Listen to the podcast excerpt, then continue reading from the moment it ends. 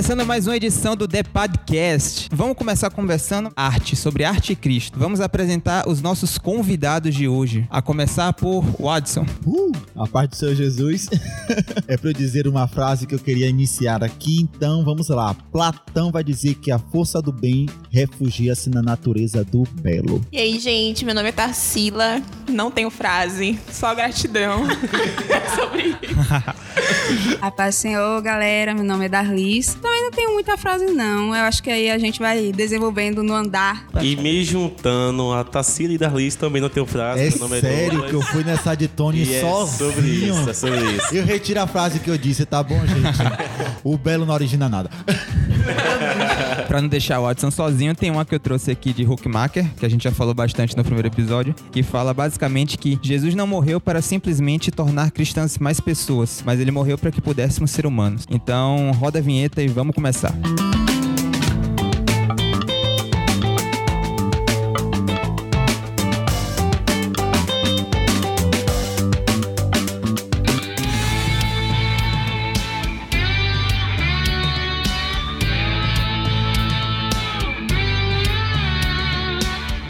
Eu quero começar dessa vez trazendo um ponto, principalmente para todos aqui de alguma forma se envolvem com arte, tanto no sentido da vida como no sentido um pouco mais profissional. E por que que hoje em dia a gente olha para a humanidade, a gente olha para a TV, para as produções e o sentimento que a gente tem é sempre de que parece que a arte está distante de Deus. A gente sente isso, a gente vê pessoas falando disso, a gente vê na literatura, na televisão, em vários meios as pessoas falando que não tem mais como conciliar uma visão religiosa do mundo com a arte. Então por que que hoje a gente sente que a arte está tão distante de Deus? Quem é que vai começar isso aí?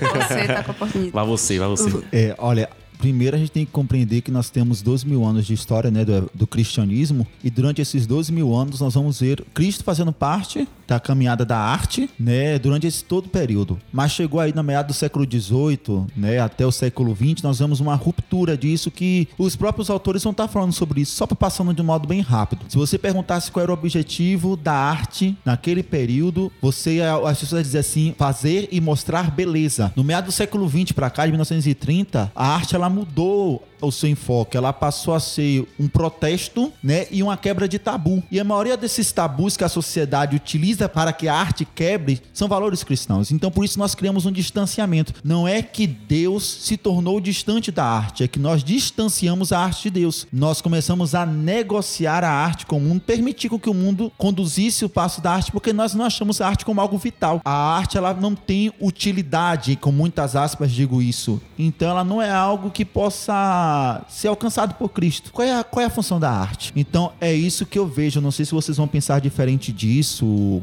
Complementem, por favor. É, eu acho que algo que eu fiquei refletindo quando me fez essa pergunta é justamente de que muitas das vezes, assim, na maioria dos casos, pra gente responder o porquê que a arte parece estar tão distante de Deus, talvez a gente precise fazer outra pergunta. De tipo, como o Watson falou, por que nós distanciamos a arte de Deus? Porque trazendo para o nosso cotidiano, o lado artístico de Deus, ou que Deus pode ser manifestado na arte, não é algo que a gente vê muito em nossos cultos e nossos congressos. As pessoas não falam muito sobre isso. Então nós realmente somos muito influenciados a pensar que a arte não é espiritual bastante para que Deus se importe. Ou não somente a arte, mas o trabalho criativo em si. É, ano passado a gente teve uma experiência que foi muito legal no Market Depad. A gente teve a conferência que foi três lugares, foi um rolê. e dentro do planejamento ali dos stories, porque foi uma loucura para fazer a cobertura de stories de três lugares ao mesmo tempo. E algo que era muito importante era o filtro do Depad, porque assim a gente conseguiria é, planejar as coisas bonitinho e tudo mais. Só que é, a gente fez o filtro e deu diversos BOs e a plataforma simplesmente não queria aprovar o filtro. E aí eu lembro que chegou a semana da conferência e nada desse filtro ser aprovado. E a gente já preocupado, porque era praticamente possível o filtro vir pro ar, porque o tempo de aprovação é de até 10 dias da plataforma. Mas lembro que a gente não desistiu. Aí eu lembro que na madrugada da conferência a gente alterou uma última vez. E aí eu lembro que antes de enviar, eu fiz uma oração muito será pra Deus. Eu falei, Deus, o senhor sabe que isso aqui não é só por hype, sabe? O senhor sabe o quanto é importante para o nosso serviço nas mídias sociais, o senhor sabe quanto esse serviço é importante e a gente crê que o senhor pode fazer com que esse filtro seja aprovado. Aí lembro que eu enviei assim e fui me arrumar. Quando eu voltei do nada, eu vi já uma pessoa usando o filtro do iPad. Eu fiquei tipo, meu Deus. Como assim? Como assim? Meu Deus. Deus aprovou a arte. É sobre.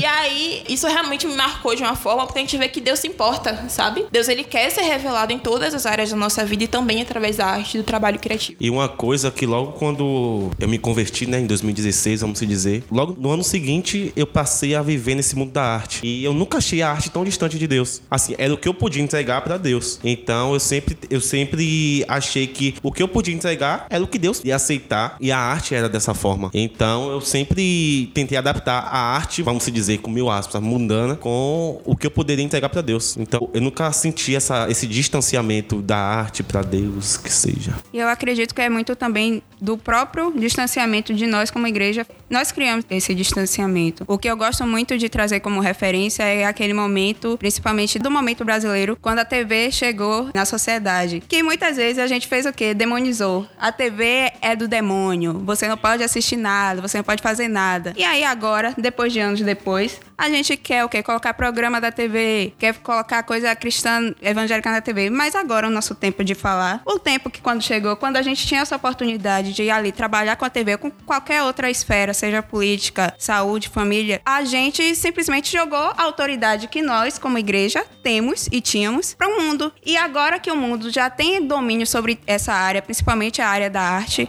a gente quer ter de volta esse domínio, sendo que vai ser um trabalho que vai ser uma colheita mesmo, né? A gente vai ter que ir lá trabalhar, trabalhar, trabalhar. E muitas vezes a gente não vai ter esse fruto, a gente não vai ver agora, tipo, a gente em vida, principalmente a nova geração que tá vindo aí. Eles estão colhendo algo que uma geração muito passada sofreu muito para poder abrir esse espaço para essa geração nova que está chegando poder trabalhar e poder retomar esse senhorio de Cristo dentro das artes, sendo que ele nunca esteve perdido. A gente negociou, né? Desde que eu consiga ter os meus cultos, minhas reuniões de oração, eu negocio todas as outras coisas para você. E não só a TV ou a arte, a gente negociou a educação, a gente, nós negociamos todos os aspectos, desde que a gente mantivesse a nossa paz, o nosso direito de cultuar o nosso domingo, por mais que o nosso domingo não converse com o nosso dia a dia. Nós costumamos a ter na sociedade utilitarista e pragmática. Utilitarista porque as coisas só vão ter serventia, só vão ser úteis, Carlos, se ela tiver um proveito, né? ela não pode ser simplesmente feita para si mesma, ela tem que ter um proveito, ela tem que ter alguma finalidade. E pragmática porque ela tem que ser feita com agilidade. Então, suponhamos, se o jovem hoje ele só estuda, ele não está vivendo a vida porque ele tá só estudando, só estudando, só estudando. A finalidade do ensino para aquilo, para ele mesmo, do estudo para ele mesmo, não está gerando nenhum resultado social na visão da nossa sociedade. E o que é que uma sociedade utilitarista e pragmática gera? Ela gera com que as coisas elas precisam ser para agora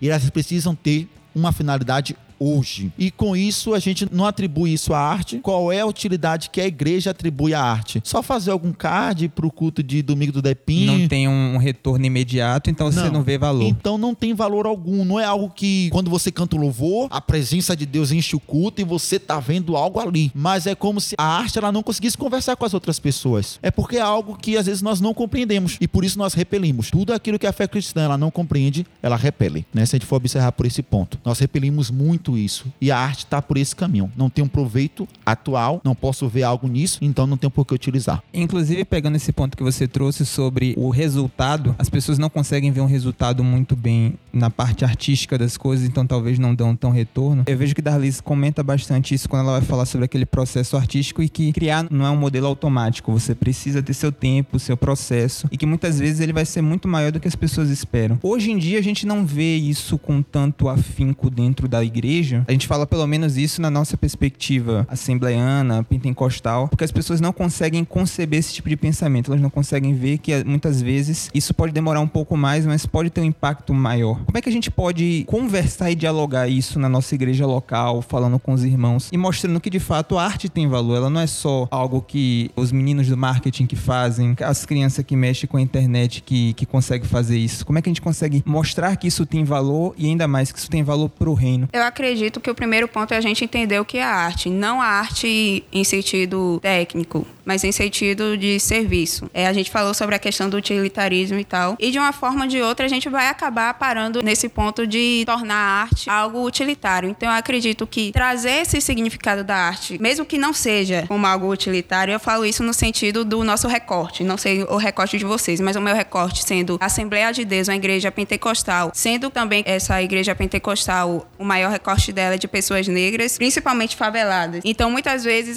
eu falo isso dentro do meu recorte mais uma vez da Igreja Assembleia de Deus da Capelinha. Muitas vezes as pessoas não têm uma referência de artistas, pessoas pretas ou faveladas. E aí a gente fica assim, tá, se eu não me enxergo, como é que eu vou ter essa esperança de realmente ter um significado dentro da minha igreja? Então eu acredito que é muito também da gente trabalhar isso dentro da igreja. E como eu falei, é uma questão de tempo. A gente não vai ver esse resultado agora. Talvez a gente veja, nem veja, daqui a 100 anos, 10 anos, se Jesus não voltar. E é o que Huckmacher fala, né, do trabalho do artista e da igreja sobre prantear orar e chorar, eu acho, não sei, alguma coisa assim. Que é, muitas vezes você pode não ser o artista, mas você pode estar ali trabalhando, incentivando as pessoas dentro da sua igreja. E muitas vezes você, como artista, não vai ter o reconhecimento dentro da sua igreja. E também você não pode estar esperando, ficar esperando o incentivo ali da igreja. Você tem que ir lá cumprir aquilo que Deus colocou no coração. E eu acho que talvez esse seja o principal dilema. Você pode ser uma pessoa que se reconhece enquanto artista e você quer que a sua igreja te apoie, mas infelizmente é raros momentos que a sua igreja vai te apoiar. Eu realmente desejo que você, a pessoa que esteja escutando, tenha um apoio da sua igreja, tenha um apoio da sua família, mas se você não tiver, acredite que você tem um apoio maior que é de Deus. Então, esse é o principal motivo. Eu acho que esse é o principal incentivo de trazer a arte dentro da igreja. Ainda mais porque eu vejo a arte como não como algo taxado, né? Ou como, não sei se é Schaefer, se é o que vai dizer que ela não precisa ser fotográfica. Sim, sim. A arte ela não precisa ser fotográfica. E quando você produz, eu me lembro que em 2017, 2018, nós começamos a produzir cards para a igreja, artístico, não falando do apocalipse com anjos, né, que trombetas e cornetas e fogaréu no fundo. Clássico. Clássico, claro. Não falando de avivamento com a pomba e um fogo atrás. Sempre tem que ter um, fogo, no PT. Não, vários fogos, vários fogos. É, era fogos assim. Quando as meninas trouxeram pela primeira vez um cartaz de um rosto, só o formato de um rosto mais florido, aquilo dali gerou um impacto muito grande. Positivo? Eu acho que eu nunca contei isso para as meninas. Positivo. Pera. Importante. importante saber, importante saber. Aquilo gerou um impacto muito grande porque era a primeira vez que nós apresentamos a arte como algo não fotográfico, mas a arte como uma expressão, como uma interpretação. E aquilo dali chocou chocou. Chocou. Alguns acharam diferente. Diferente, às vezes, é uma palavra que nós usamos para não dizer estranho. Sim. Observa. Alguns acharam diferente mas outros acharam que coisa boa, que coisa inovadora. Então você percebe que essa quebra desse paradigma, ela precisou, ela precisou ser tomada por algum, sabe? E a maneira que foi expressa foi a maneira bela que não houve questionário da beleza, mas da utilidade, mas não da beleza que havia na obra. E como nós já fizemos culto, que muitas vezes a nossa arte ela conversava com o tema, durante o culto as pessoas estavam entendendo por causa daquilo. Era como se fosse uma continuação, não era um trabalho isolado. Uhum. Era um trabalho continuado. Eu me lembro que um culto noiva, né? Um culto noiva, a gente desenhou uma noiva suja. Desenhou não. Pegou uma fotografia, né? De uma noiva suja de costa. Tudo ali chocou, porque você vai falar de noiva, você vai ver o que? Aquela coisa de casamento lindo, mas uma noiva suja. A maneira como você traz uma arte reflexiva é o primeiro passo para introduzir arte na igreja. Sabe? Você trazer algo que as pessoas possam refletir, que force a pessoa a pensar. Será que o único jeito de eu pensar arrebatamento é um, uma foto com sete anjos, com sete trombetas? é, espalhados? Não. Eu tenho outros meios. E aí, nós temos pessoas capacitadas na igreja para fazer isso, mas as pessoas não veem incentivo e se sentem às vezes acanhadas pela interpretação que ela vai ter. Então nós precisamos encorajar esses artistas a tomar essas atitudes, sabe? De expressar aquilo que Deus colocou em seu coração, porque o nosso Deus é criador. Sim. Se ele é criador, nós vamos continuar a criação. E um exemplo disso, tem um menino lá na igreja que ele é um artista incrível. Sobre isso que o Watson falou, sobre quebrar paradigmas. Realmente você expressar a sua arte é um ato muito grande de coragem. E temos lá na igreja Yuri, Sim. incrível. Ele tem oportunidade lá na igreja no culto de jovens. E quando alguém tem oportunidade no culto, a gente já vai esperando, né? A pessoa chega lá com versículo. Já abre a Bíblia. Ou então tirando em corinho de Cassiane. Mas, velho, o menino simplesmente chegou lá e falou: Então, eu escrevi um poema baseado num tema do culto. Tipo de um dia pro outro. né? Sim, sim. E eu quero aqui recitar pros irmãos e. A gente fica meio, uau, ele vai recitar um poema num culto na Assembleia de Deus, que você não vê muito isso. Isso é realmente muito incrível.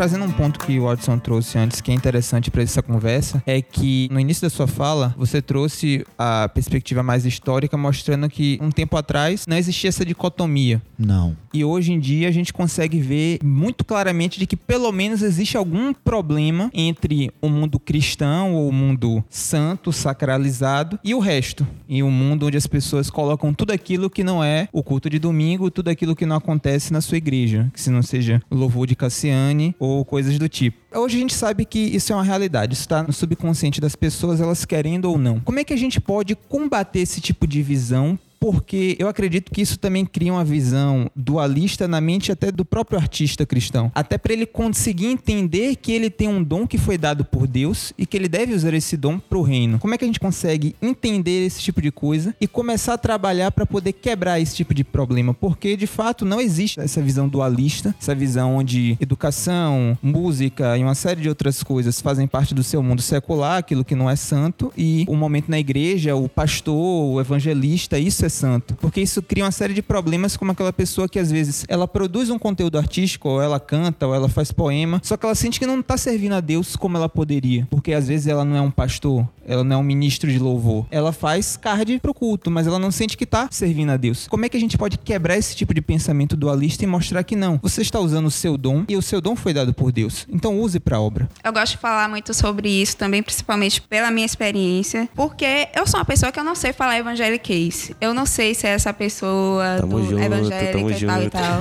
No beneplácito da tua vontade, Senhor. Eu não sei se é isso. Ai. Então, no começo, quando eu criava as coisas, eu ficava muito perdida, porque eu não sei fazer essas coisas evangélicas. O meu rolê é outro. Minha forma de comunicar é outra coisa. Seu mundinho, né? Exatamente. E aí, quando eu comecei realmente a estudar sobre a arte e a Bíblia, depois eu vi perceber justamente essa separação, né? Que a gente tem a arte evangelística e a arte que é outra coisa. Ou seja, é a arte que a gente usa no folheto pra entregar e o resto. Exatamente. A arte evangelística que rima Jesus com cruz, coloca ali as pombas com fogo, tal e tal e tal. E eu não sei fazer esse tipo de coisa. Então era a minha principal dificuldade. Como é que eu poderia revelar Deus através da minha arte, através das coisas que eu criava? E aí, isso é muito interessante porque é algo tão simples quando a gente reconhece que nós, como cristãos, não somos uma parte. A nossa vida inteira, é integral, é o senhorio de Cristo sobre todas as nossas partes. Tudo aquilo que a gente faz tem que ser pro louvor e adoração de Deus, independente de se vai estar lá Deus escrito em tudo, se vai estar ali no óbvio. Então, eu acredito que é muito essa parte também de quantas pessoas se reconhecem como artista. Eu gosto de me apresentar sempre quando me perguntam o que eu sou, o que eu faço, eu sempre falo que, que eu não sou artista, eu estou artista. Enquanto artista, aquilo que eu faço é aquilo que eu faço, não me define como uma pessoa. Que eu sou, enquanto pessoa, eu sou filha de Deus. E aquilo que ele fala sobre mim já basta. E muitas vezes a gente tem aquela mania de falar aquela pessoa que é um artista cristão. Mas a gente percebe que quando o artista vem antes do cristão, fala muito mais. Afinal, tipo, você é um artista e o seu ofício é ser cristão. Então você é artista o tempo inteiro e Tem cristão. o gospel ali na frase, Exatamente. senão é do mundo. Então, principalmente, reconhecer a sua identidade, primeiramente, enquanto cristão, enquanto filho de Deus. E muitas vezes a gente se perde nisso. Eu vejo muito a igreja evangélica incentivando a fazer. Você tem que fazer. Se a gente não colocar a tal pessoa pra fazer, ela vai se afastar da igreja. Se a pessoa não fazer um card pra igreja, a pessoa não é de Deus. A pessoa não tá servindo a igreja do Senhor, porque a pessoa não tá colocando ali o pombo, o fogo, o Espírito Santo ali na arte dela. Então, muitas vezes a gente se perde muito nisso. Da gente querer o óbvio, da gente ter a preguiça de pensar. Sendo que nós somos cristãos e temos a mente de Cristo. Fica assim, às vezes, meio. Porque é algo tão simples a gente entender que a gente. Vai, Albert, quero te Eu ouvir. tô, tô ouvindo aqui. Ah, você tá, você já tá ouvindo o podcast Tô- tô da hora. Pronto. Mas uma coisa que eu queria complementar é sobre isso. Eu gosto muito de identificar a linguagem que eu quero transmitir naquilo que eu faço. Então, assim, todo mundo sabe aqui qual é a forma que eu trabalho. Então, não é o óbvio no seu natural. Então, eu tento buscar as linhas para poder atingir o que eu quero. E ah, o Depad trabalha com adolescentes. Então, eu tento criar uma linguagem, uma narrativa que vá conversar muito com aquele adolescente. Então, como ela falou, não é simplesmente sobre você colocar lá uma pomba, o Espírito Santo, A pomba o pegou, representativo e tudo mais. Você consegue trabalhar com cores, com objetos, com uma narrativa totalmente diferente e que vai surtir o mesmo efeito ou melhor do que simplesmente uma pomba. Ô, Carlos, desenvolvemos uma mente preguiçosa. Sim. A minha mente, durante anos, ela foi muito preguiço- preguiçosa também. Tô com problema com essa palavra, né? Preguiça. Sai, sai, sai, sai. sai, sai, sai, sai, limpa, sai, limpa, sai. limpa.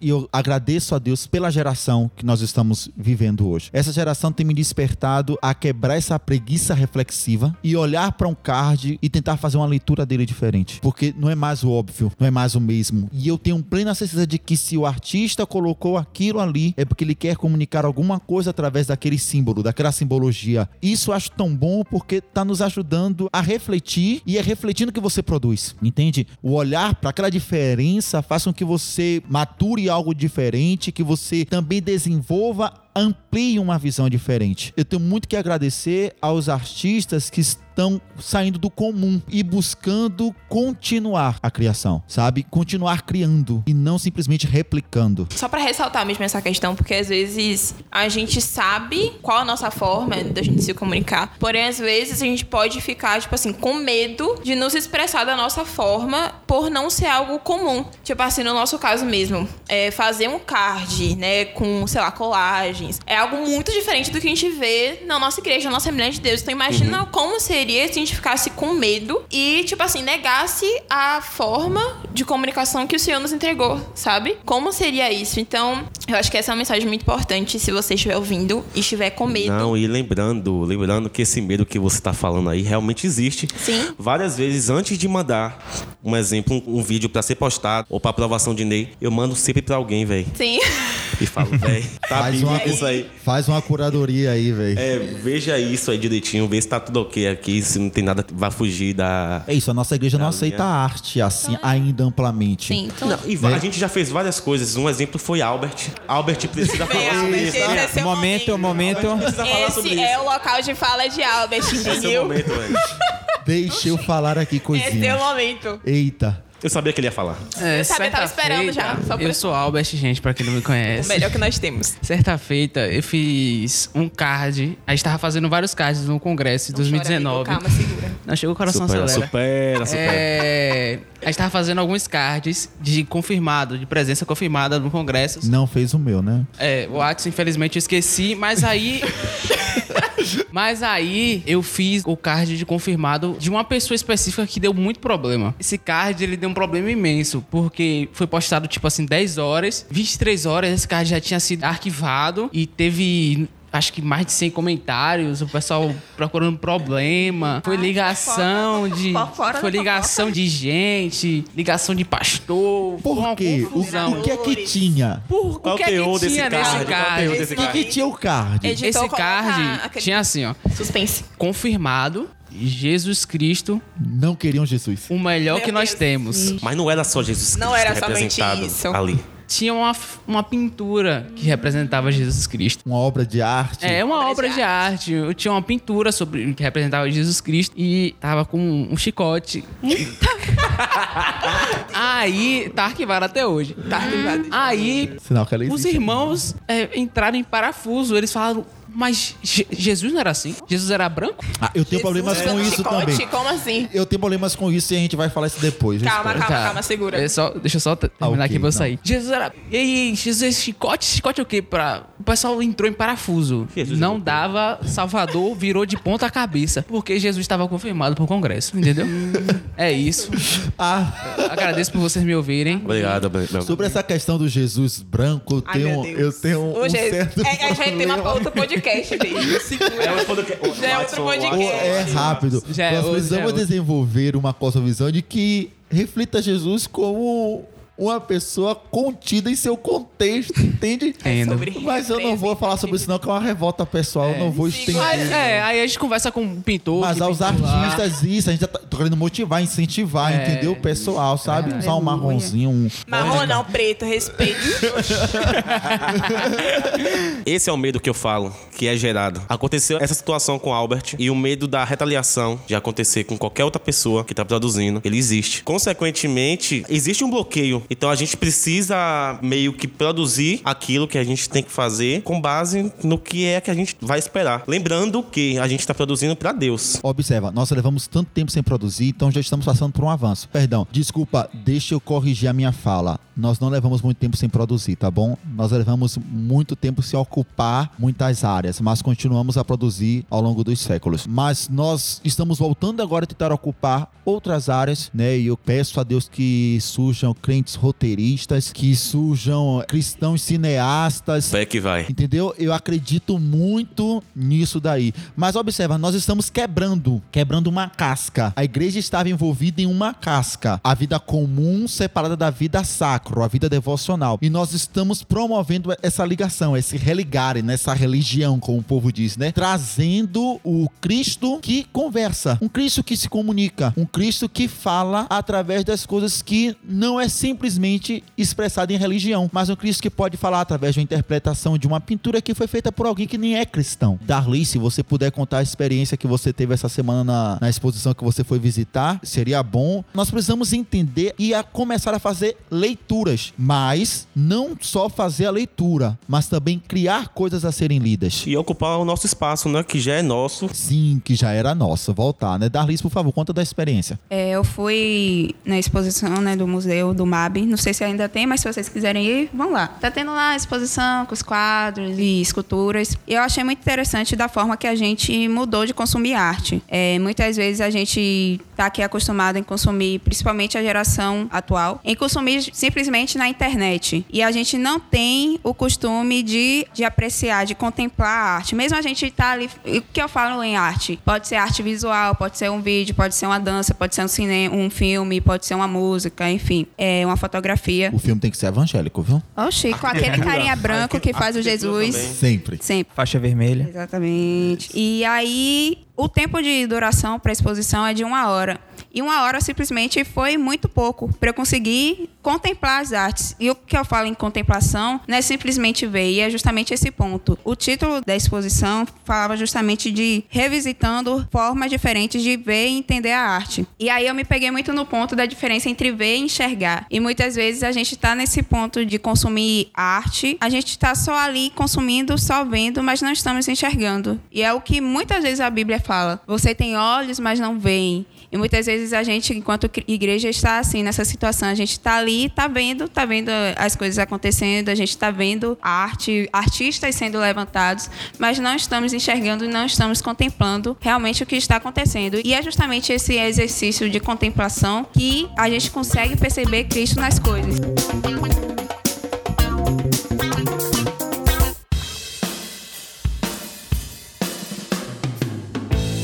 Isso traz um ponto muito importante, porque hoje em dia a gente entrou uma certa crise. Eu acredito que muitas vezes era uma tentativa de proteção daqueles que nos antecederam. Tentativa de proteger a cristandade das influências do mundo. Só que nessa tentativa de proteger, eles acabaram criando uma geração muito fechada. No sentido de que não tente reter o que é bom, porque você pode reter o que é mal. Então não retenha nada. Se afaste de tudo. A igreja repelindo, né? Exato. Então a gente criou uma geração que não consegue ver uma beleza em uma escultura, em um quadro de arte. E é engraçado que quando a gente vai estudar, por exemplo, a história lá do período do Renascimento, a gente vai ver que vários dos pintores, eles eram cristãos. Só que hoje em dia, se você pegar um crente médio e mostrar alguma pintura dessa época, a primeira coisa que ele vai identificar é isso aí é católico. Isso é Sim. católico, isso aí não é nem de Deus, não é nem de crente. E não consegue ter essa conversa, essa relação de entender que, primeiro, foi feito por uma pessoa que amava a Deus. Procurava expressar Deus com a sua arte. E que existe uma série de outras informações ali por detrás que você pode tirar coisas boas. Acho que a maior delas é a questão da graça comum, mostrar como Deus se revela no mundo e como o pecador produzindo coisa boa manifesta a glória de Deus nele. Porque ele mesmo sendo pecador, ele consegue produzir algo bom, algo belo. Hoje a gente perdeu um pouco disso e para poder recuperar é uma luta dupla, porque ao mesmo tempo que você tem que mostrar que Deus também pode se revelar dessas formas, você tem que também meio que pisar em ovos para tomar cuidado e mostrar que você não está produzindo uma arte dita secular. Você não está tentando mundanizar a igreja. Você só está tentando mostrar que Deus se manifesta de outras formas e você pode identificar Deus nessas coisas. E infelizmente, a gente consome tanto conteúdo secular, assim, na televisão, vamos se dizer e tudo mais, que a gente acaba meio que buscando referências no secular e tentando adaptar essa referência para o nosso contexto da igreja. Muitas vezes porque os de dentro pararam de produzir Sim, e começaram a se dedicar apenas à vida eclesiástica, por assim dizer, o que não é um problema, mas ao mesmo tempo que nós precisamos ter pessoas na vida eclesiástica, nós precisamos ter pessoas em todas as outras áreas. No momento que a gente quer libertar o mundo de uma cosmovisão errada, a nossa maneira não é dizer que aquela cosmovisão dele está errada, é apresentar algo maior, algo superior àquilo. Sim, sim. Né? O caminho é esse. Cristo, ele sempre quando ele citava os antigos, dizia assim, ó, ouviste o que fora dito pelos antigos. O que as pessoas poderiam esperar? Jesus dizia assim, ó,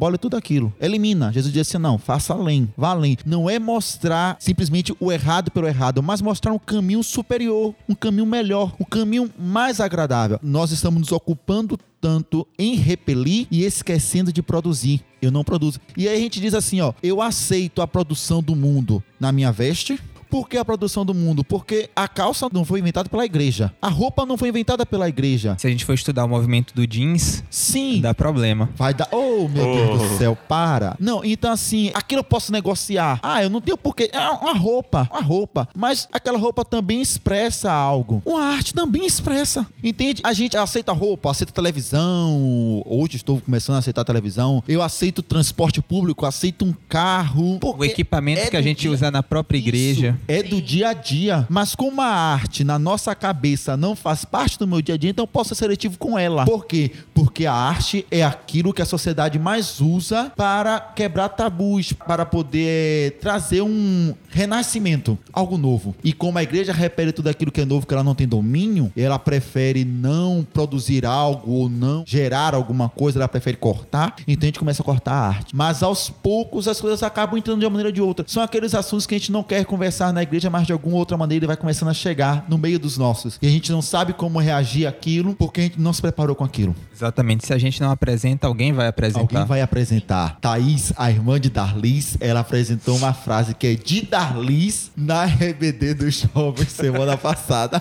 Ela falou assim: Darlis, você que vai ter que acertar a frase, tá bom? Tira aí da caixinha. Se você deixa algo de lado, Satanás vai lá Ah, sim. e pega. Agora fala a frase certa. Agora pronto, Ô, gente. Vocês entenderam, né? O Espírito Santo vai falar o coração de vocês. tá, galera? Você não me lembra, não. Olha, pra essa própria autora já esqueceu. Mas é, se você deixa algo de lado, Satanás vai tomar galera. conta e vai gerar através daquilo dali que você abandonou. É, o mundo só tem voz, não é minha. Mas eu sei de que é de alguém aí. O mundo só tem voz onde a igreja se calou. E você vê como de fato, velho, tudo que a gente precisa é somente uma renovação de mente. O Adson trouxe essa questão de que às vezes as pessoas ignoram a arte porque a arte não faz parte do nosso dia a dia, sendo que faz, considerando Deus como o maior artista de todos. Se você for pra sua rua e ver, sei lá, qualquer planta que seja, você já vai ter arte no seu dia a dia. Sim. Então é justamente essa falta de renovação de mente, de compreensão de que a arte, ela veio de Deus, a criatividade veio de Deus, sabe? É a expressão do belo, né? É a expressão do belo. Você falou essa coisa sobre a renovação e eu gosto muito dessa passagem de Romanos 12, 2, que fala sobre não se conformar com este século, mas transformar-vos pela renovação da nossa mente. E muitas vezes a igreja para aqui no começo só, no não vos conformeis. Então acontece algum BO aí, a Netflix lança um filme que não vai de Boicota. acordo com os princípios cristãos, sendo que a Netflix nem é cristã para poder seguir, enfim, o o, negócio. crente, o crente tem Netflix. Ah. Pode, pode. Pode. Não, e aí fica lá boicotou. no. Eu Isso é menino. É. Não, aí você não se conforma, aí você fica lá pistola. Ô, gente, eu não sei falar coisa sem falar polêmica, então me perdoe. Nele, Cadê se o- você estiver ouvindo isso. O recorte do. O recorte tudo bem. do. É, eu vou falar, Pode Bu. ser isso do Me chamou, eu vou falar.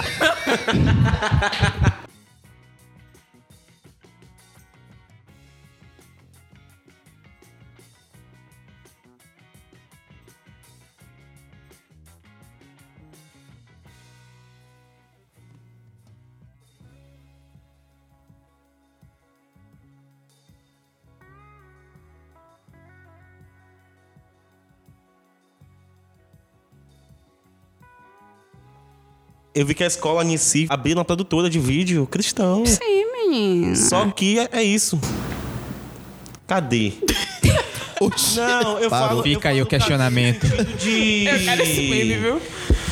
Visibilidade, né? As pessoas não dão a mesma visibilidade do que daria pra Netflix. Mas sabe por quê? Nós não temos pessoas ainda no canal da visibilidade. Eu fiquei abismado como o centenário da Assembleia de Deus não foi noticiado. Sim, sim. Não temos representantes na imprensa, temos jornalistas. Nós não temos pessoas no- nos canais de influência, porque nós achamos necessário, entende? Então, observa como o trabalho tem que ser conjunto. Você tem que estar com pessoas disponíveis em todas as áreas para poder noticiar e fazer conhecido. Um planta, um rega e Deus dá o crescimento, mas cada um executa alguma coisa. Nessa passagem que Darlis falou assim, que Darlis leu aí de Romanos 12, não vos conformeis com este mundo, mas transformados pela renovação do vosso entendimento. A gente pensa que é Cristo que vai fazer isso, quando na verdade é você, é transformar, é você se transformar. A gente espera que Cristo não é você, se esforce, faça alguma coisa, transforme, Faz o pense. teu benção.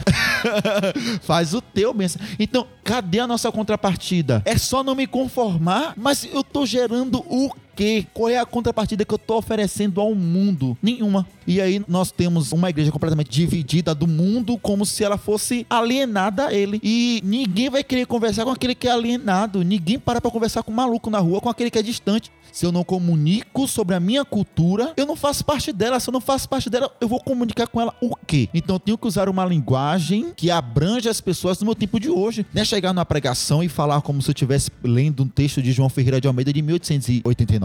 Não posso. E viva a NVI, galera, é ótima. Na NVT é melhor. Só pra complementar também essa questão, é, ano passado eu participei de uma escola de evangelismo e eles Uau. trouxeram.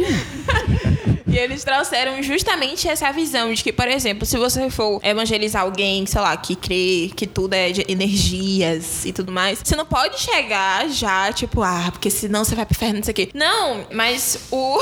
Não! o palestrante, o professor, deu o exemplo de que, pra esse tipo de pessoa que crê em energias e tudo mais, você pode apresentar Jesus como luz do mundo. Olha tipo, aí. Jesus é luz. E aí a pessoa vai O mais legal disso que Tarsila trouxe é porque às vezes a gente acha que isso aí é criação nova, é mirabolante. Isso já tá na Bíblia. É o evangelho que se comunica. Exato. Você quer ver o exemplo melhor de quem modela o formato para manter a mensagem do que Paulo? Paulo prega a mesma coisa de formas totalmente diferentes para pessoas diferentes. E ele começa o evangelho de formas diferentes para chegar no mesmo final, para que ele pegue o nível de consciência de cada uma das pessoas. Ele entendia que as pessoas em Atenas eram mais cultas, então ele começava de forma mais erudita. Mas aquelas pessoas que estavam lavando a roupa na beira do rio não precisava disso. Ele baixava esse nível de erudição, mas ele sempre transformava o formato para poder atingir a mensagem. Eu acredito que hoje as pessoas têm medo de transformar o formato com medo da perversão do conteúdo. Então a gente ingessa o formato para que o conteúdo não seja atingido. Só que a gente esquece que as pessoas são diferentes. o Apocalipse gerado da risca na Bíblia toda, né? Não pode mexer, não pode mover nada. Mas se você for olhar os quatro evangelhos, eles não estão lá porque é bonitinho, não. É porque eles visam falar com quatro públicos diferentes. Exatamente. Né? Mateus para falar com o judeu, aquele que esperava o Messias prometido, tal, tal. Aquele que vai libertar a igreja de Roma, que vai libertar a igreja da servidão, aquele que vai vir o Cristo, o ungido de Deus. Já Lucas não. O relato de Lucas vai mostrar aquele relato mais técnico. Cada um vai falar com Marcos, vai desenvolver Jesus como servo. Como a gente sempre fala isso sobre a igreja, João, para toda a igreja, filho de Deus. Mas o que? São quatro interpretações diferentes, com a mesma essência, mas para apresentar um Cristo a um público. A gente tem que começar a ver que a arte, ela também é assim. Repito, a arte ela não precisa ser fotográfica. A própria Bíblia vai registrar artes que não são fotográficas, ou seja, que elas não são a expressão daquilo que é, do que é na realidade. A passagem mais famosa que os autores usam sobre isso é para falar da romã que estava na roupa do sacerdote, né? A romã azul. Deus que pediu. Não, não foi ninguém. Gente, Deus criou uma fake news? Não. Deus queria arte pela arte. Não tinha incentivo nenhum, não tinha motivo nenhum daquela romã ser azul, mas Deus achou belo. Deus achou belo, atribuiu uma forma diferente ao que já existia, mas a gente repele como se fosse uma heresia eu trazer algo de uma cor diferente. Então, a gente tem que começar a observar isso. Deus, ele aprecia a arte, eu acho que é Huckmacher que vai falar sobre a- as colunas, ou é Schaefer? Cheve. É, vai falar sobre as colunas que estavam lá simplesmente para ornamentar, não tinha efeito sim. nenhum de manter um equilíbrio no espaço, mas é porque Deus, ele aprecia a arte, porque Deus, ele é criativo. Eu tava vendo o autor falando que se fôssemos delimitar qual profissão Deus seria, seria artista, porque a palavra começa, né? Que ele criando as coisas, como ele como criador. Então, o Deus que aprecia formas diferentes de apresentar. A graça ela é multiforme, então a expressão da arte também ela pode ser multiforme. E é por isso que nós temos vários estilos artísticos, né? A gente não vai falar sobre também porque eu não tenho conhecimento de todos esses estilos, né, artísticos de expressão, mas a arte ela manifesta várias expressões de diversos modos diferentes.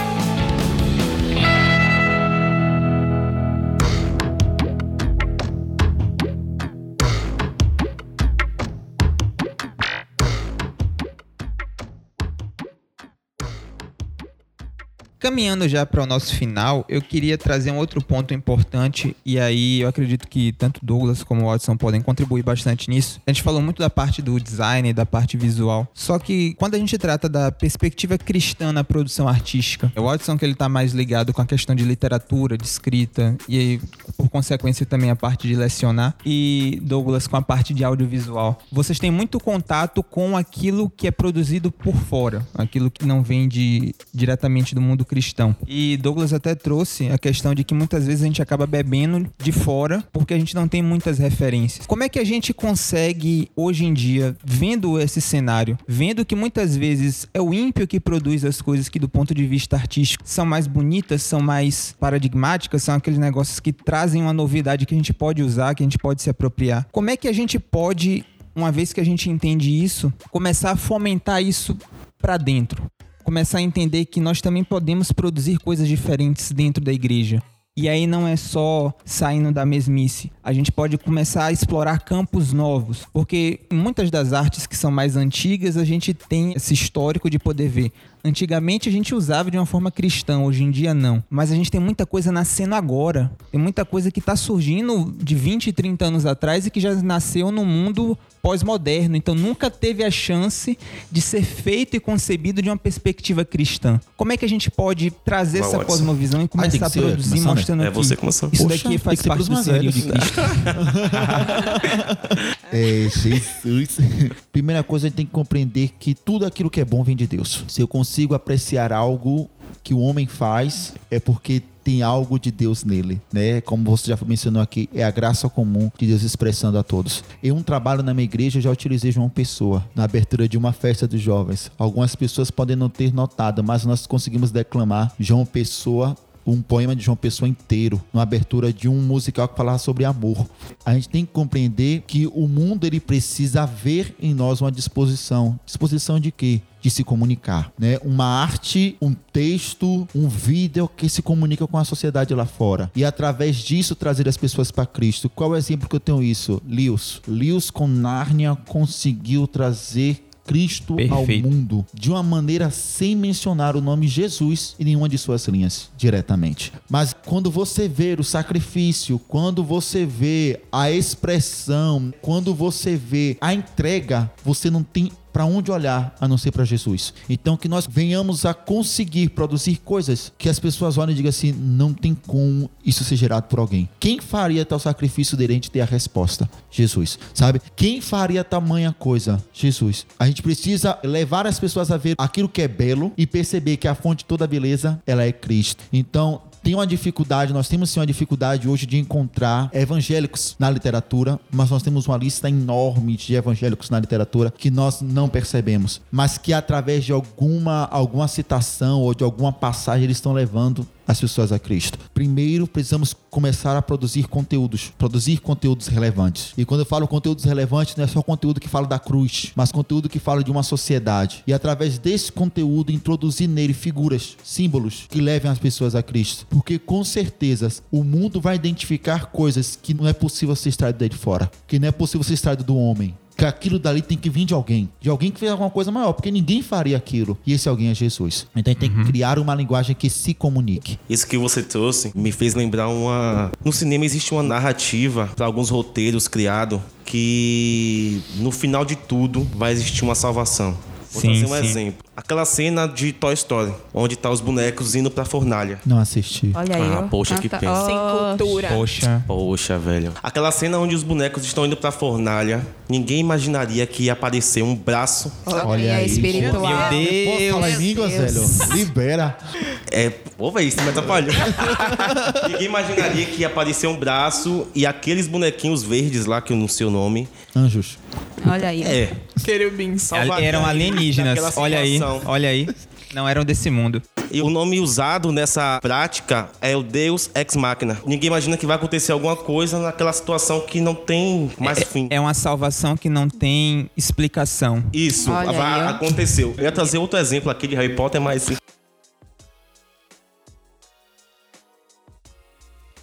Ah, por favor, não, não, não, venha. Não, Ei, começou, não. termina. Não, não, não, não. Olha, Eu tô maratonando, eu posso contribuir. Não assistam Harry Potter. Assistam sim, porque, Porque a autora não é é de cristã. Deus. A autora é Não, cristã. mas Ela o é que aconteceu crente. na cidade que foi gravado o filme? E seguindo a linha, Eu não vou contar isso, não. Pesquisem sobre isso. Não, Não isso, sabe? assistam. Jesus converte. Ah, esse metabolo de novo. E Jesus é a nossa salvação. Então, a gente precisa realmente expressar para o mundo que não é só o Deus ex machina, uma tática usada pelos roteiristas que é, revela Jesus. Eles traíram isso de alguma fonte, né? Exatamente. Uau. Já existente. Olha aí.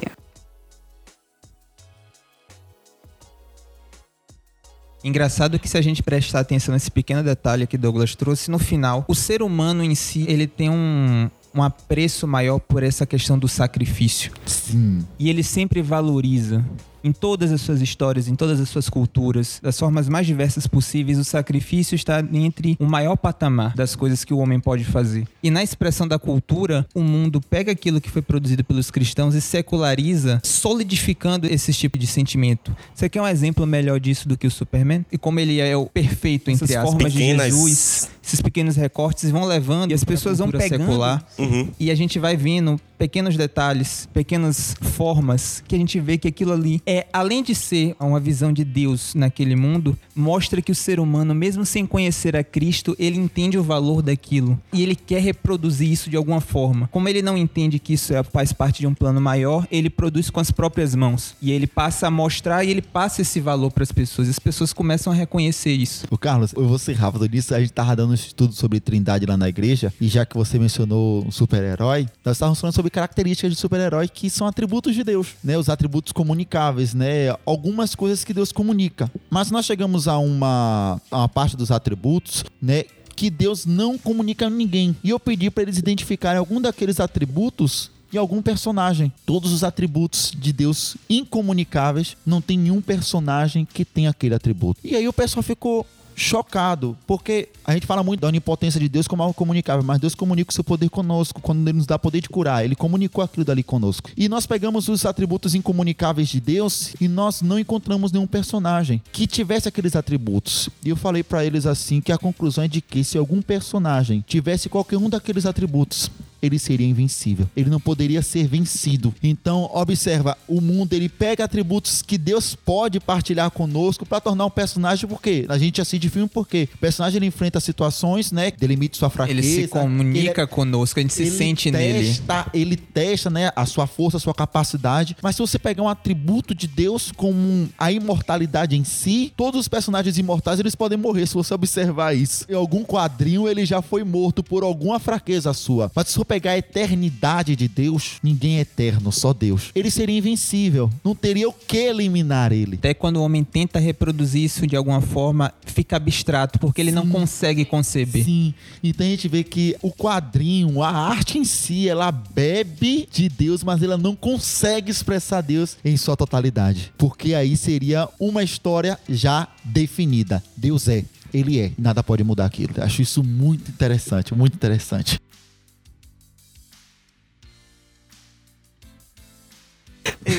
E aí, agora, pra gente se encaminhar já pro final, eu queria que cada um pudesse dar suas considerações finais e já trazer um ponto muito específico. A gente falou bastante sobre a forma como Cristo se manifesta nas artes e como nós podemos potencializar nisso. Só que, trazendo para um plano mais prático, até para quem tá ouvindo, como nós podemos, uma vez que a gente escutou tudo isso, que a gente aprendeu, que a gente assimilou, quando a gente volta para a realidade, como a gente pode botar todas essas ideias em prática? Como a gente pode fazer de fato isso? Porque ao mesmo tempo que a gente percebe a necessidade disso e aí a gente busca aprender, busca entender um pouco mais, existe uma diferença muito grande entre você conhecer e você começar a fazer. E existem ferramentas que você precisa ter e coisas que você precisa botar na prática mesmo, que só a prática vai fazer com que você aprenda. Então, uma vez que a gente percebe que o mundo precisa da arte e a arte precisa de Deus, como é que a gente pode comunicar Deus ao mundo pela arte? Como é que a gente pode fazer isso de forma prática? Por ordem alfabética, Tassila.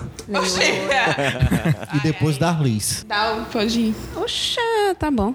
É, eu queria ler muito uma passagem. Tá em Êxodo 31, um que começa assim: Disse também o Senhor a Moisés: Toma nota de que chamei Bezalel, filho de Uri, e neto de Ur, da tribo de Judá, e que o enchi com o Espírito de Deus, dando-lhe sabedoria, capacidade e conhecimento para todos os trabalhos. Ele está, pois, altamente dotado como artista, desenhador de todas as peças feitas em ouro, prata e bronze. Está igualmente capacitado para trabalhar como joalheiro e escultor de madeira. Aí continua falando sobre o assistente dele. E eu gosto muito dessa passagem porque Bezalel é um cara que ele surge só nesses, nessa passagem aqui, né? Depois ele escafedeu-se. E a sua arte permaneceu. Exatamente. E o interessante dessa parte é que ele, não sei se tinha outra pessoa que teve o Espírito de Deus.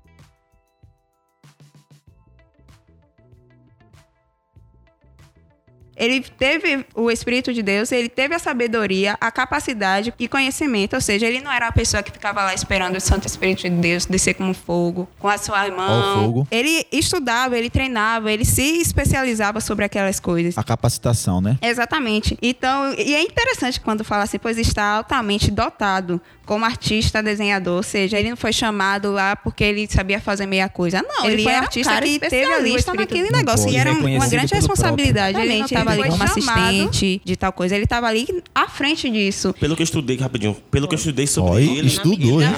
Foi? Ah, Vai entregar, né? Pelo que eu estudei um pouquinho sobre Bezalel, ele tinha é, entre 13 anos, enfim, ele aparentava ser bem novo. Depade, hein? Olha aí. ó. É, fazendo arte pro Depad desde sempre. Então ele aparentava ter uma idade bem baixa, bem. Então, assim, quando Deus capacitou ele com o Espírito Santo para que ele pudesse fazer a arte, né, em todo o seu aspecto, era realmente uma grande responsabilidade, né? Pra... Só pra.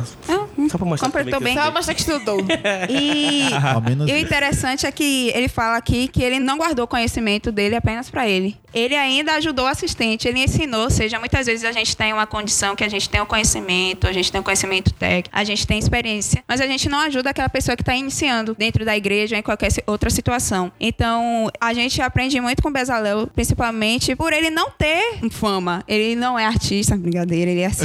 Eu não sou Ele assim. era artista, ele foi reconhecido como artista, mas mesmo assim ele não teve aquilo só pra ele. Ele disponibilizou o conhecimento dado pelo Espírito de Deus. Ele realmente deu aquele conhecimento porque ele sabia que aquilo não poderia terminar nele. Ele sabia que tinha uma geração mais pra frente que precisava desse conhecimento. E você vê que Deus comunicou a Moisés. E É. Moisés que repassou a função a ele. Ou seja, estava todo mundo ali meio que conectado na situação. Então você vê o quanto que a arte, a criatividade, ela é um contexto, é um triângulo. Ela, ela vai se repassando em todo o seu, seu mundo, né? É isso. É isso aí, poético. Então, eu acho que pra esse final é porque eu penso muito é, no tipo de pessoa que tá, chegou até aqui ouvindo esse podcast. E quem sabe você já sabe aquilo que Deus te entregou artisticamente. E você pode estar agora inspirado e motivado, mas pode pensar, tá, agora o que, que eu faço? Então, eu acho que pra esse tipo de pessoa eu falaria três pontos, basicamente. O primeiro é tenha Jesus como sua fonte de inspiração e criatividade sempre. Sim, sim. Deus, nós falamos muito sobre isso aqui, vale repetir que Deus, ele é o criador da criatividade, sabe? Ele não somente criou o mundo, mas acho isso muito incrível no Gênesis, porque Deus ele poderia fazer tudo. Ele poderia dar o nome aos animais, ele poderia ele mesmo, sabe, fazer com que a terra produzisse, mas não, ele dá ordem para que a criação crie. E eu acho isso muito incrível. Então tenha Deus, tenha Jesus como sua principal fonte de criatividade. O segundo é não tenha medo, tenha coragem, acredite naquilo que Deus confiou a você, por mais que, como o Dal falou mais cedo, mais cedo é ótimo, né? Enfim, mais cedo. Mais cedo. Que às vezes a gente realmente não encontra apoio, mas isso linka muito com a primeira coisa que eu falei. Encontre seu apoio em Jesus. Jesus, ele é sempre, sempre será o nosso maior incentivador artisticamente. E o terceiro.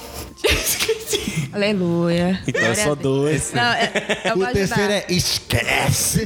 Espiritual, espiritual. Gente, daqui pra frente eu lembrar, mas é sobre isso. Eu quero, eu quero falar um negócio. Tudo bem. É, deixa eu te interromper agora, minha Tranquilo. vez. Faz parte. Tem um escritor que ele é um líder de uma igreja do Novo México, a Mosaic, não sei se vocês conhecem. Ele tem muita autoridade para falar sobre criatividade, sobre arte. Afinal, ele é artista e ele é um pastor. Eu acho isso muito incrível, que é o único pastor artista que eu conheço, mesmo tão distante, não conheço, enfim. Mas ele tem uma frase que ele fala muito legal que a maior obra de arte de um artista é a sua própria vida. Muitas vezes a gente está focado em fazer obras grandes, em fazer aquele card que vai jogar no Instagram e vai ganhar 500 mil likes. Mas o nosso foco enquanto pessoas que servem a Cristo não é esse. A nossa maior obra de arte é a nossa vida. Lembrando que nossa vida não acaba aqui. Tem uma eternidade mais pra frente. Então, mesmo que você se reconheça como artista, como arquiteto, fotógrafo, qualquer outra coisa, não se esqueça de cuidar da sua vida espiritual, pessoal, porque sem ela, mesmo sem ela, você não vai conseguir criar nada. Então, reconheça ela como sua obra de arte mesmo. Gente, eu lembrei a terceira coisa. Aleluia. É sobre isso. É Deus que dá. É, primeira coisa, tenha Deus como sua fonte de criatividade. Segundo, tenha coragem. E o terceiro, apenas faça. Porque, como dá citou agora, aí a gente fica esperando, tipo assim, o tempo perfeito. É, vou esperar criar aquela coisa. Mas não, apenas faça, apenas crie. Eu digo que os maiores momentos, assim, que eu tive minha criatividade exercitada não foi criando cards pra igreja, mas foram simplesmente criando qualquer coisa. Tipo, não, gente, deixa eu reformular Eu aqui. olhei assim pra vaga.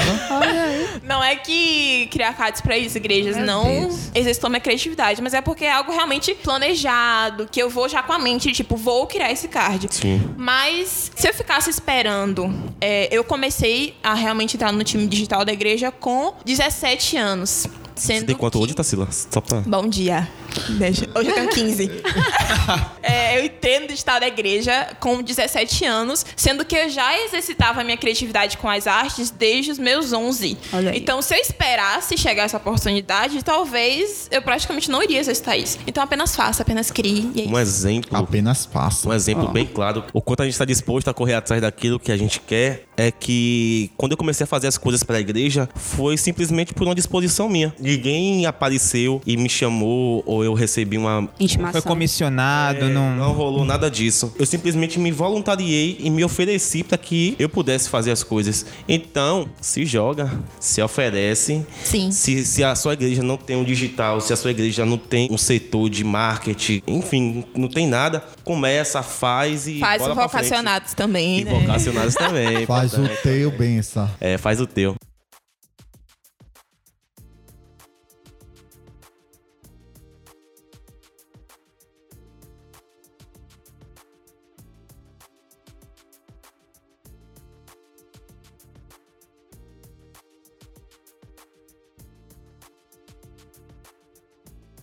Não há um único centímetro quadrado em todos os domínios de nossa existência, sobre os quais Cristo, que é soberano sobre tudo, não clame, é meu. A gente tem que E o ter Alisson essa vai falar uma coisa ali de poder que complementar e pra eu- eu Deus. Não, não vou, não, porque eu não quero lhe interromper, não. Você vai me interromper, não? o meu Não. Quer me interromper? A pode música não. e o vídeo. Ninguém interrompeu o Watson até Cristo agora. clama- O que é isso? Carlos não me interrompeu, não, Tudo foi, Carlos? foi feito Já para tá ele, caminhar para é o por fim, ele, vai ser para minha última fala. coisas. E a minha então, última depois. tudo aquilo que eu faço dependente é para Deus. Que É, ele vai o meu assim, dia a dia é para Deus. Se eu acordo para ir trabalhar, eu tô fazendo as coisas como se fosse para Deus e não para com os homens, porque a Bíblia diz isso. Então, tenha essa compreensão. Se você quer produzir algo que seja artístico, não veja com aquele bloqueio que o mundo vai lhe dar de que Deus não está naquilo, não. Deus está em você. E se Deus está em você, então o que você vai produzir é algo que remeta sobre ele. Então, todas as coisas Cristo clama é.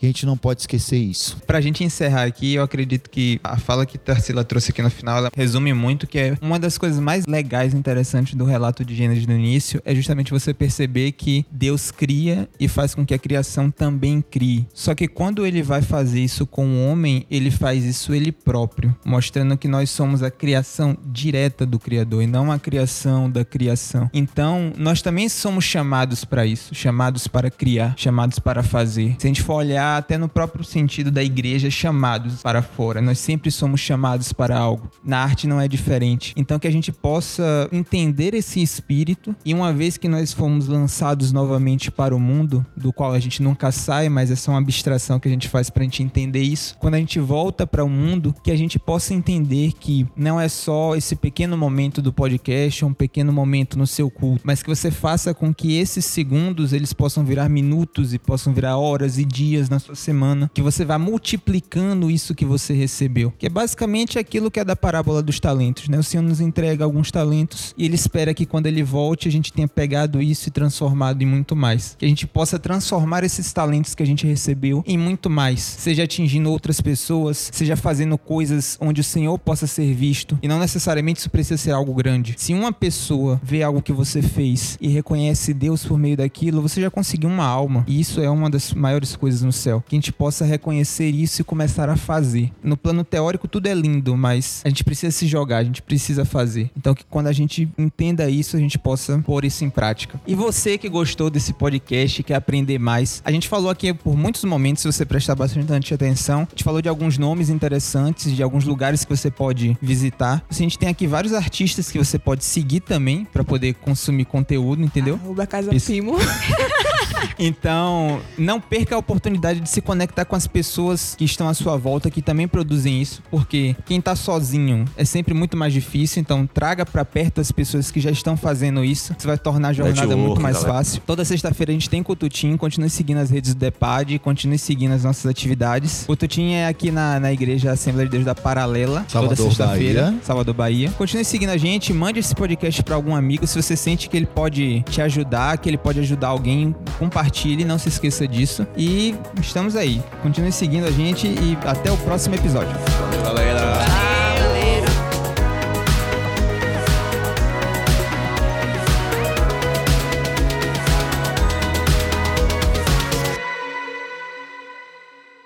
O Galileu era, era negão? Quem? Não, o Galileu não era. Os habitantes da Galileia não era negão, não. Eu vejo pedra não mística. lembro. Cor de pedra. Corta É? isso, galera. Corta isso. Não, é sério, que realmente falam que tinha uma cor de pedra, eu não lembro agora, mas enfim. Enfim, galera, é sobre. Essa parte vai ser editada ou vai permanecer? Não, vocês vão. Se ficar engraçado, a gente mantém, não, Não, tem problema. Ixi. Era pra finalizar aqui com uma mensagem de incentivo pros artistas. Não, mas tô Não, gostando. não, gente, bora incentivar a Albert. Albert, continue Albert, fazendo sua arte. verdade. Quebrou muito paradigma aquilo dali. e a igreja um dia vai entender que você utilizou. Que- quebraram tudo em cima de Albert. As pessoas vão entender que você está usando a arte para E expressar só por causa disso eu vou Cristo. ressuscitar o card e vou postar no Stories, galera. isso. Não tem problema não, a gente não liga. Não vou brigar aqui não.